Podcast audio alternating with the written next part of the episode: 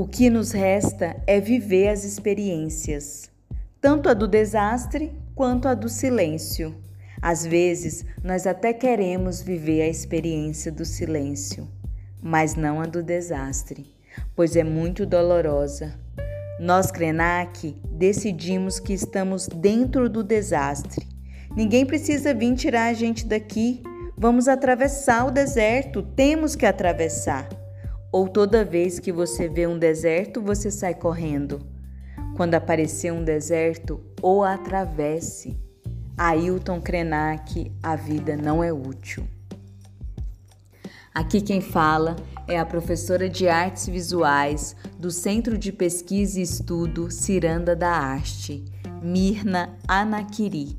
Pertenço aos povos originários Cambé, Balmágua e Etê, o povo da água. Esta é mais uma ação do coletivo TC, Território Cerrado.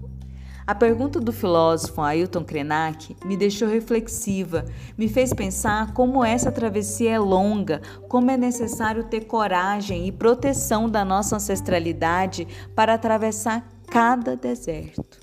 Me recordei da primeira Marcha Nacional das Mulheres Indígenas, onde ouvi sobre muitas travessias.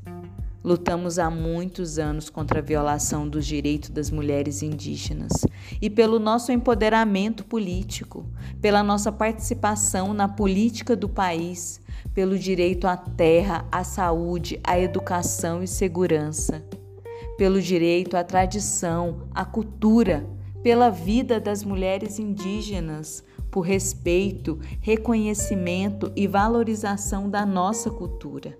Então eu pergunto a vocês: quantas travessias de mulheres indígenas vocês conhecem?